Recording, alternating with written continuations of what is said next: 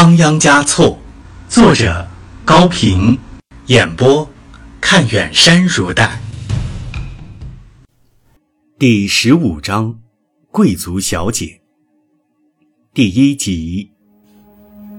六世达赖自从剃度受戒之后，竟然又留起了长发。作为教主，倒没人敢为此提出疑议。再说，佛爷的招式、佛爷的举动、佛爷的爱好等等，并不都是一般人所能理解的。在人们的心目中，他不论做什么、怎样做，一定都是为了众生的幸福。何况。他又有那样的权利，只有极少数的上层人物为了重大的政治需要，才敢于暗中去抓达赖的把柄。第八桑杰嘉措忙于独揽大权，醉心于自己的尊贵。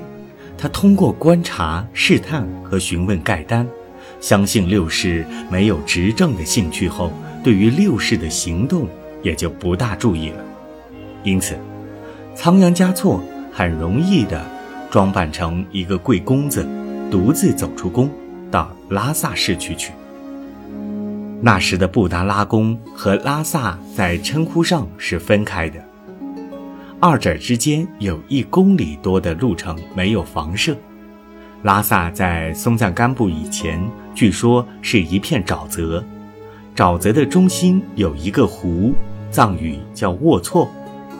文成公主来到西藏以后，亲自在湖上选点、设计、填土建寺。文成公主根据五行相乘相克的说法，建议松赞干布用白山羊背土填湖，因为藏语把白山羊叫惹，把土叫萨，所以建起的寺庙被称为惹萨，这就是大昭寺最初的名字。后来。藏语又叫沃康，也叫惹萨楚纳祖拉康，即拉萨神变殿或显灵殿的意思。接着，由于香火的旺盛，政治、经济、文化的发展，在四周围出现了许多新的建筑，形成了市区。于是，这座新城也就叫做惹萨。当时的汉文译作罗歇，罗歇逐渐成为佛教圣地。以后便改称为拉萨，因为拉萨在藏语中就是圣地的意思。拉萨这两个字的藏文记载，最早出现在公元806年立于拉萨河南岸的一块石碑上。布达拉宫所在的红山，被称为是第二殊胜的普陀山，布达拉则是普陀罗的译音。在仓央嘉措的时代。人们习惯于把市区去说成是到拉萨去。几年来，这是仓央嘉措第一次去拉萨，而且没有人跟随。他很久没有这样自由了，他感到自己好像插上了翅膀，似乎不是走在地上，而是飞在天上。自从离开故乡，穿上袈裟，来到这十三层的布达拉宫。他还没有像今天这样独自行走这样远的路程，也没有望到过这样辽阔翠蓝的天空。他是谁？是达赖喇嘛吗？不是了。是仓央嘉措吗？也不是。他是一条游进大海的鱼，一匹跑进草原的马，一只飞进云层的鹰。他在大昭寺朝西开的大门停下来。大昭寺里面最神圣的东西是文成公主从长安带来的一尊释迦牟尼佛像。这尊佛像据说是由释迦牟尼亲自加持过的，西藏一直把它视为至宝。它原来存放在小昭寺，藏语称惹莫切。为了安全起见，第二个嫁给藏王的汉族女人。唐朝雍王李守礼的女儿京城公主，把它移放到大昭寺中。仓央嘉措看见无数的男女，在石板上五体投地，朝门内不停地磕着小头。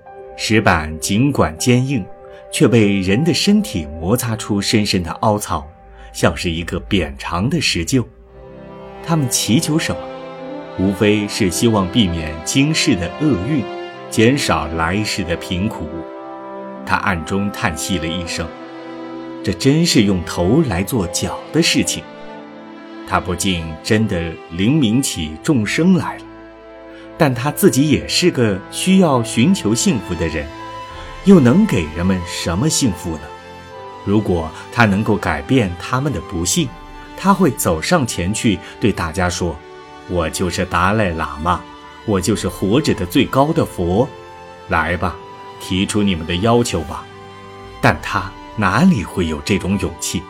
那样一来，即使人们不把他当作骗子，他也会自己承认。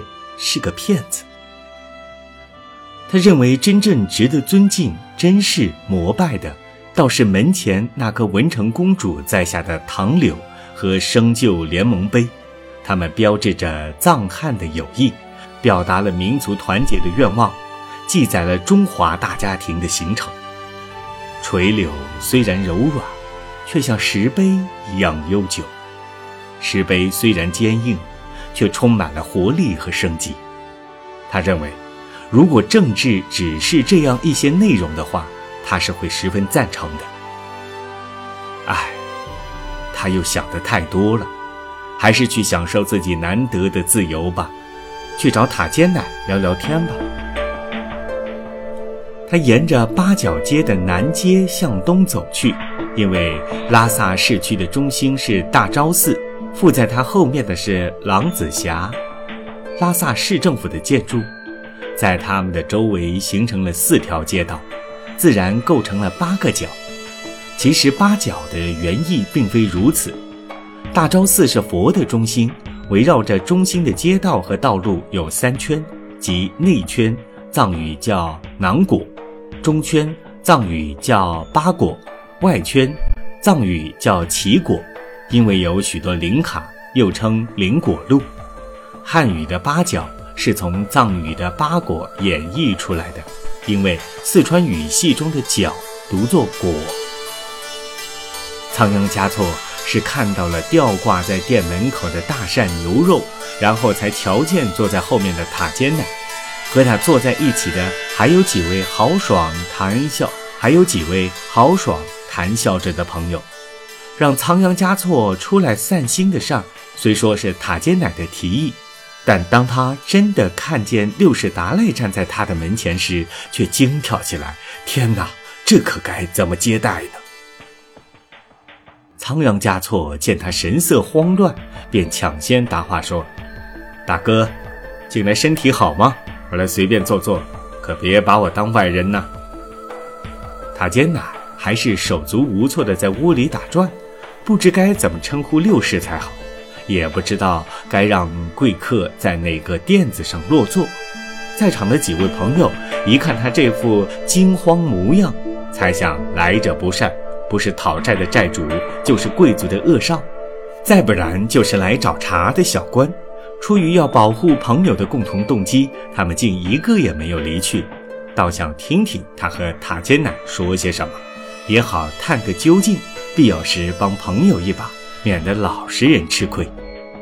仓央嘉措敏感地发现塔尖奶充满了歉意，在座的几位又充满了敌意，这才意识到自己事先没有和塔尖奶约好日期，来的有些唐突，衣服也穿得过于华贵了。